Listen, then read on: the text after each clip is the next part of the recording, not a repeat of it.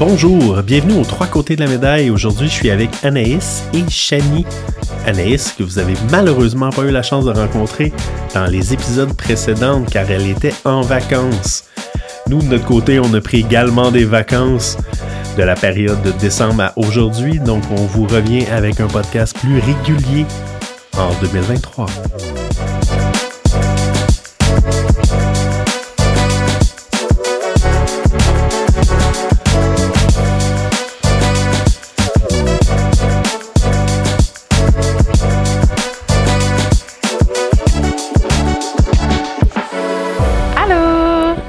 Bonjour, comment ça va? Vous avez passé un bon week-end? Euh, oui, toi? Ben oui, tous les lundis matins, ils savent pas quoi dire à la télévision, donc ils nous partent avec euh, des annonces d'immobilier, ils essayent de nous parler de, de, de changement de marché, ils essayent de nous parler de toutes sortes d'idées. Donc euh, aujourd'hui, c'est quoi qui s'est passé exactement? En fait, il y a un article qui est sorti. Ben, je, vais, je vais vous lire le titre. Des centaines de courtiers pourraient décider de quitter la profession. Fait qu'aujourd'hui, on va parler un petit peu de, de qu'est-ce que globalement a été dit dans cet article-là. Le Euh, Journal de Montréal. Oui, dans le Journal de Montréal. hein. Puis des commentaires qu'il y a eu parce qu'on trouvait ça pertinent de, de lire les commentaires et de, ben, pas d'y répondre, mais de, de parler autour de ça, de qu'est-ce que, qu'est-ce qu'on en pensait. Parfait. Donc, les filles, euh, parce que vous, votre, dans le fond, votre immersion à l'immobilier est quand même un peu plus récente que la mienne, est-ce que d'avoir une date butoir comme le 1er mai pour le renouvellement de permis, quand ils disent qu'ils prennent cette espèce de photo-là, là, en disant au 1er mai, il y a plein de courtiers qui vont arrêter, est-ce que dans vos cours, quand vous avez fait ces cours-là, ils vous disaient que tout le monde qui faisait les cours allait rester dans l'immobilier une éternité? Ah non. Non, C'était quoi, pense- la, c'était quoi votre, votre stats La qui vous disait? statistique. Moi, quand j'ai commencé l'école, on était, je pense, 33 dans la classe. Puis on a terminé aujourd'hui, si je me trompe pas, on doit être à peu près euh, trois ou quatre courtiers qui travaillent encore. euh, ou du moins qui ont eu leur permis. Fait que dans le fond, en chiffres, c'est à peu près un peu l'équivalent de ce qu'on avait. Ce qu'ils nous disaient, nous, quand on commençait au début des années 2000, c'était que sur 10 courtiers qui commençaient la profession, au bout de la première année, il en restait deux. Puis au bout de, ces, au bout de la troisième année de ces deux-là, il en restait un. Une Fait demi. ouais, ouais, c'est ça. C'est, le pourcentage était vraiment... euh, à la fin de l'histoire, là, il y avait à peu près pas personne qui restait plus de, de 3 à 5 ans dans la profession. là. La plupart du temps, ils abandonnaient parce que c'était trop demandant, trop d'heures. euh, euh, fait, que- fait que dans le fond, on, on dirait que c'est d'essayer de faire du sensationnalisme. Désolé, il manquait comme une voyelle. euh, pour pas grand-chose. Ben, on que- constate d'emblée qu'il y a un roulement. Puis là, dans le fond, comme tu as dit tantôt, c'est vraiment une photo qui est prise à un moment précis du nombre de courtiers immobiliers qu'il y a au Québec, euh, du nombre de courtiers immobiliers résidentiels qu'il y a au Québec. Puis, euh, puis ouais, c'est, c'est fou de constater que par rapport au nombre d'entrées, les sorties sont quand même moindres, à mon avis. là. Si on compte à peu près, selon la statistique qu'on avait sortie tantôt, là, à peu près 2000 à 4000 courtiers par année qui rentrent dans la profession pour à peu près, ben là, on avait des statistiques comme 300 à 600 courtiers immobiliers qui quittaient euh, par année à peu près. Ouais, c'est ça. Comme avant, avant le COVID, on avait euh, l'étape, je pense, on était à 14 500 courtiers, puis ça flottait autour de ça. On a eu une, on a eu pendant les 20 dernières années, à un moment donné, qu'on a monté plus de 17 000 courtiers. On était proche, je pense, de 18 000. Au début des années 2000, on était 9 000. Fait qu'il y a eu une fluctuation, puis il y a toujours eu un marché. Fait que c'est pas une... En fait, à mon avis, c'est pas une panique en soi. C'est sûr que l'article est, est sorti euh, par rapport à Dominique Saint-Pierre, qui est euh, VP euh, chez Royal Lepage, je crois. C'est lui qui s'occupe des, des franchises euh, au niveau de Royal Lepage. Ben, du moins, c'était lui à l'époque.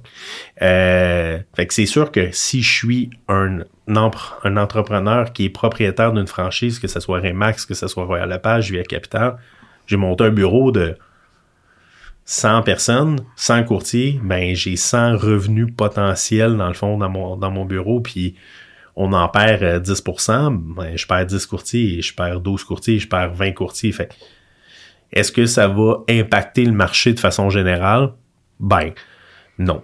Il y a toujours eu des... Dans le fond, il va y avoir moins de courtiers qui vont juste faire plus de transactions versus d'autres courtiers qui vont qui en faisaient pour la plupart, pas tant que ça. Il y a énormément de courtiers qui ont même pas un listing à leur actif en ce moment. Fait que ça veut pas dire qu'ils travaillent pas. Ça veut pas dire qu'ils magasinent pas avec des acheteurs. Ça veut juste dire que dans la représentation, ça n'aura pas un énorme impact, à part le fait d'être propriétaire d'un bureau. Là.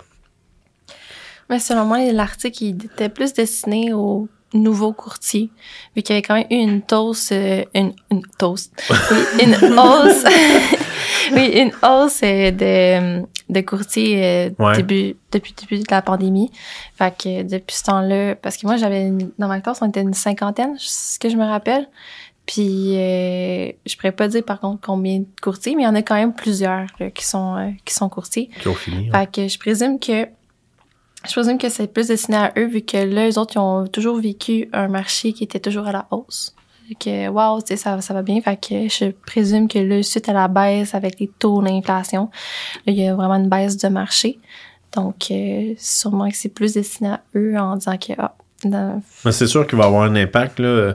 Si on prenait les chiffres que le, collège d'enseignement immobilier parle, c'est qu'ils font à peu près en enseignement pour 1500 euh, 2000 courtiers, puis y avait par année, ils ont l'air de dire qu'ils ont à peu près 50% du marché québécois. Ça veut dire qu'il y a 4000 nouveaux courtiers par année qui rentrent dans la profession. Euh, évidemment, à la fin de cette année-là, ces 4000-là n'existent pas nécessairement toutes.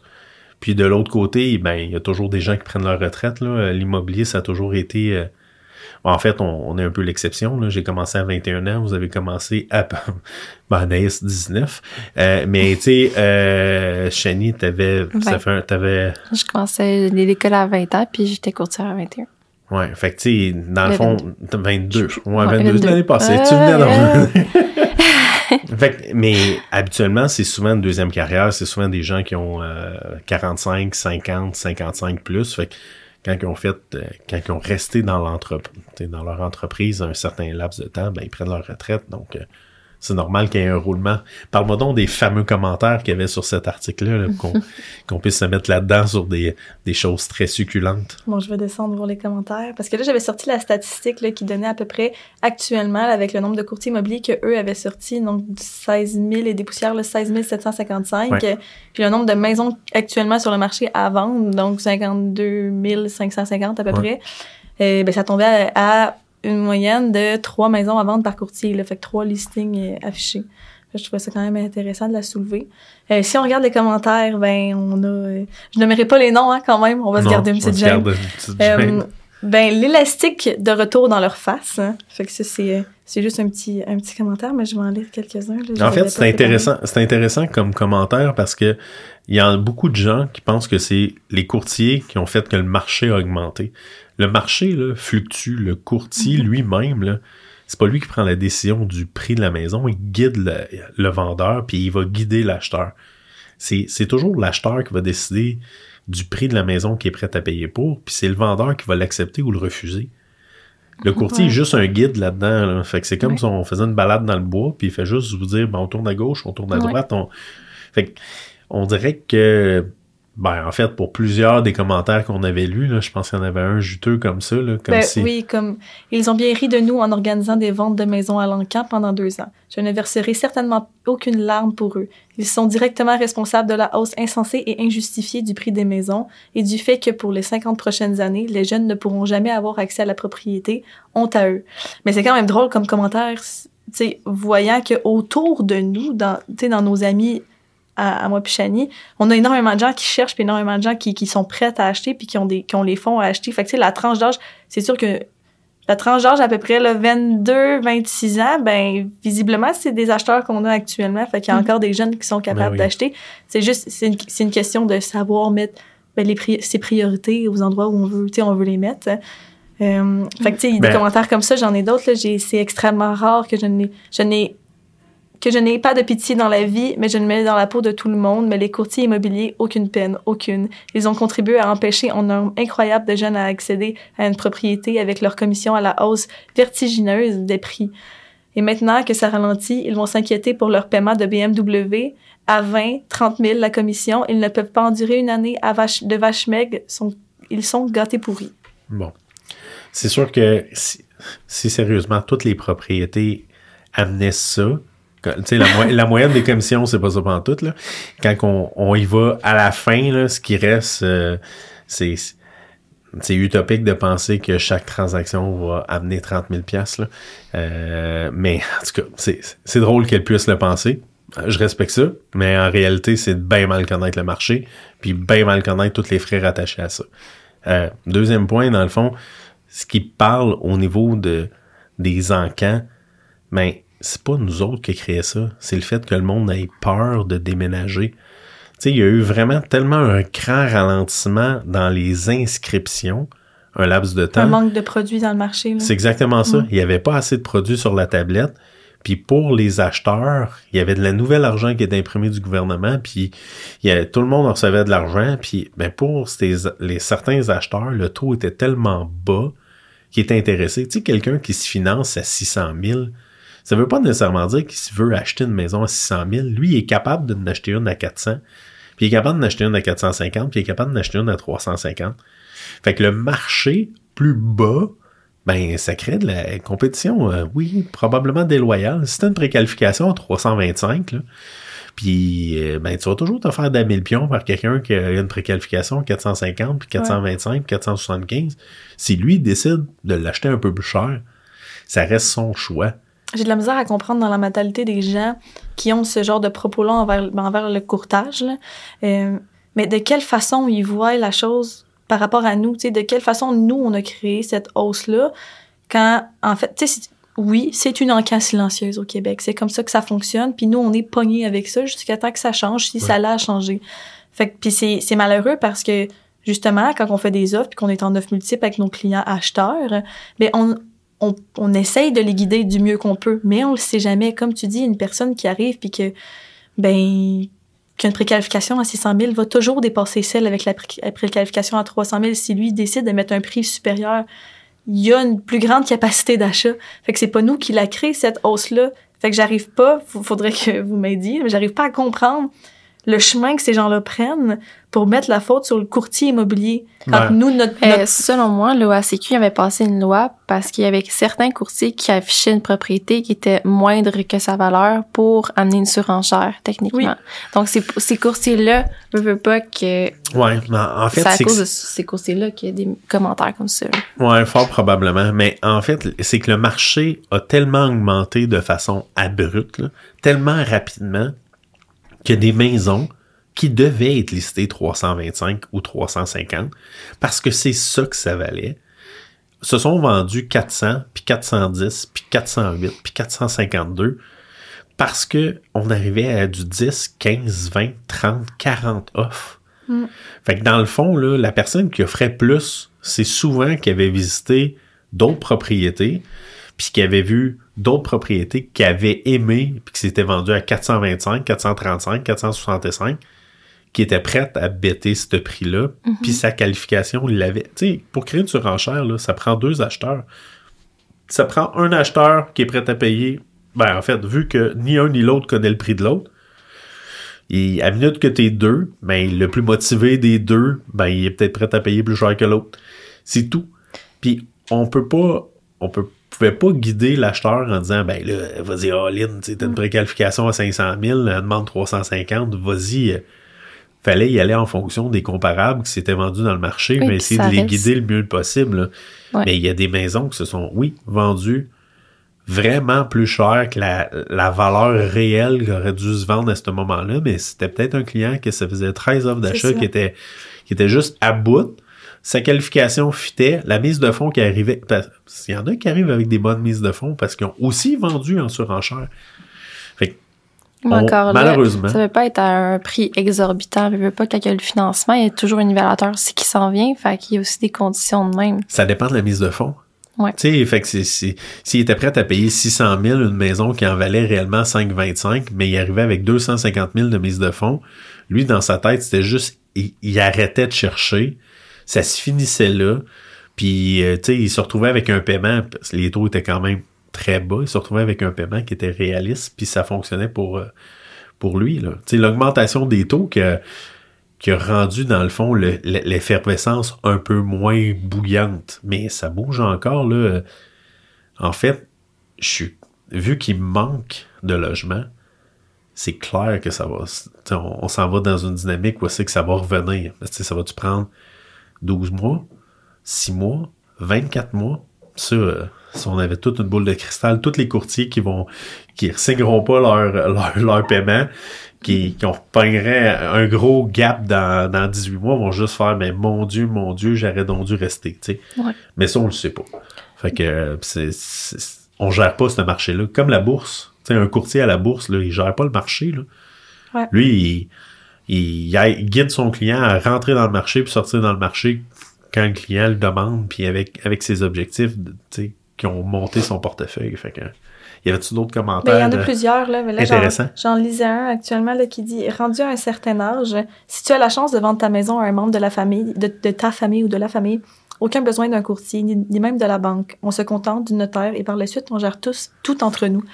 Je trouvais ça pertinent de le lire parce que ça n'a pas vraiment un rapport avec, avec l'article, mais, euh, mais je- tu sais, c'est un choix là, de, de, de mettre, de laisser 50 000 sur la table. Tu sais, c'est souvent ça qu'on dit. là. C'est un choix de laisser de l'argent sur la table. Si tu es prête, parce que l'argent, c'est pas un, un stress pour toi, puis justement, tu arrives à un certain âge euh, où, euh, où tu vas prendre ta retraite, puis tu dis, ben j'en ai assez, ben tant mieux. Si tu arrives à pouvoir juste le passer puis le céder à la famille ou à un membre ou à un voisin ou beaucoup à la pays, gardienne. Il y a beaucoup de pays, c'est ça. de pays, Dans le fond, ça. que c'est de génération en génération Ouais. en génération, tu sais. Fait, que- fait que c'est juste normal. C'est pas, c'est c'est pas une mauvaise chose. Puis oui, je, je vais dire, ils ont raison. là. Ils ont raison de dire que dans une situation de même, on peut juste être un guide, là.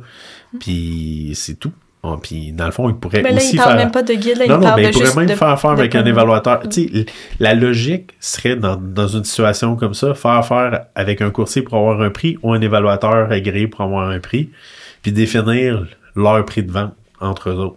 Fait que Mais ça serait des, correct. des, des, des commentaires euh, négatifs que je saute, là, il y a rien de plus malhonnête qu'un courtier immobilier.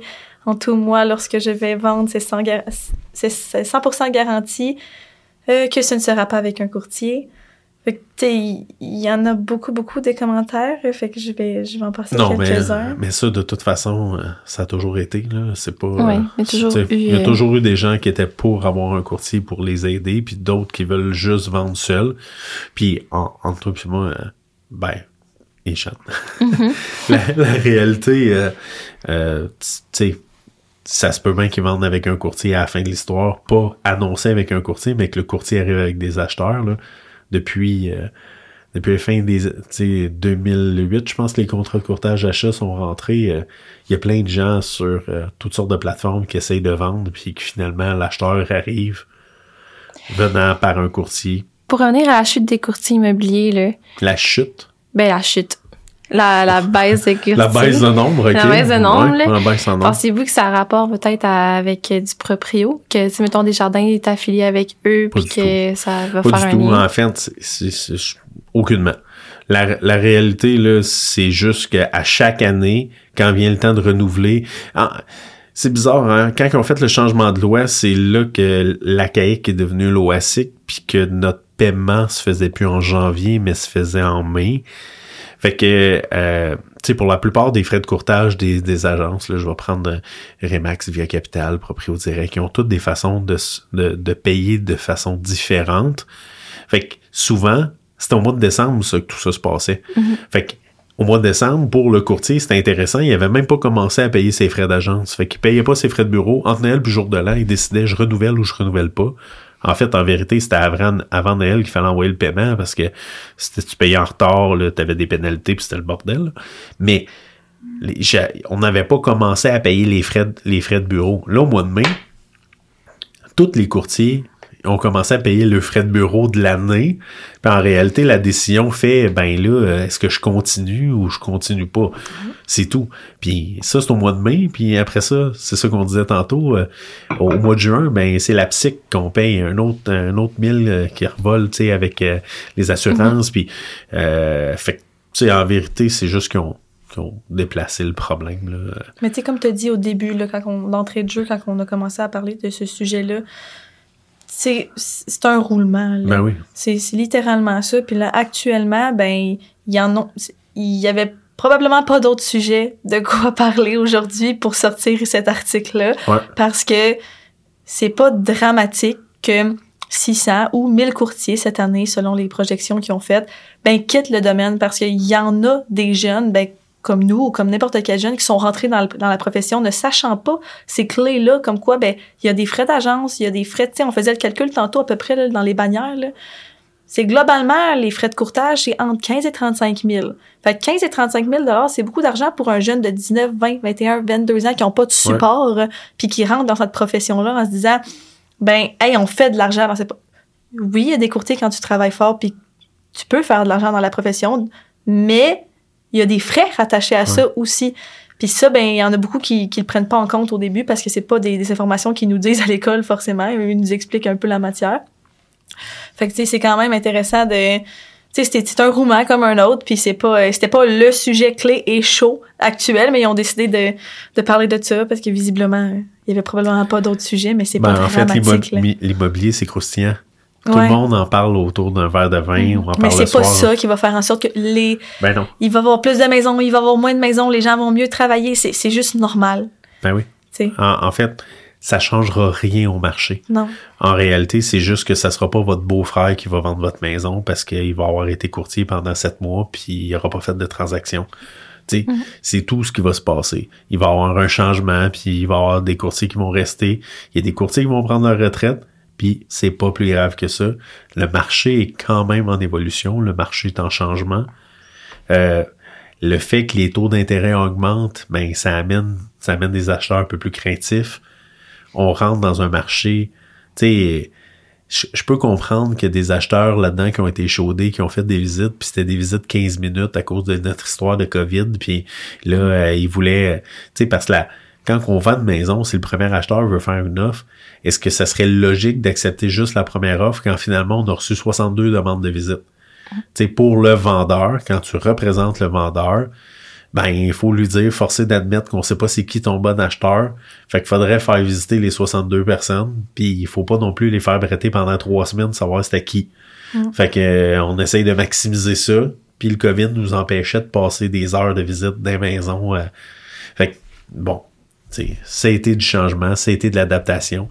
En toute honnêteté, euh, j'ai pas trouvé que c'était un marché simple, un marché facile, là, sais, euh, les, les, les deux années de COVID. C'était le Koweït un peu. Vraiment, Ouais, vraiment. Ça a été assez spécial de rentrer dans un marché comme ça. Là. Ça avait juste pas de bon sens. Là. Des fois, on avait des fils en avant des maisons. Mm. Fait que les, les courtiers qui ont commencé dans un marché de même, quand avant ça, ça prenait 6 et 9 mois vendre une Ils maison. comprennent pas ce qui se passe actuellement. Mais c'est un peu.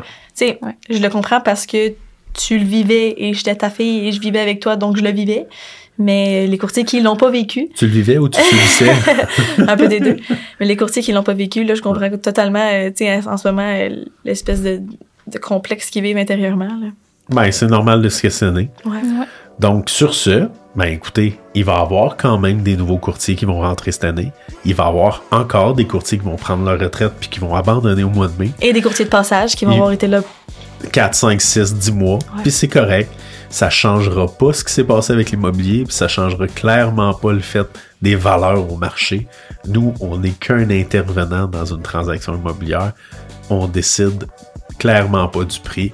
Ça reste toujours le choix de l'acheteur puis le vendeur. Donc, euh, ben merci. Puis en souhaitant vous, pas vous rentendre, mais venir nous rentendre la semaine prochaine.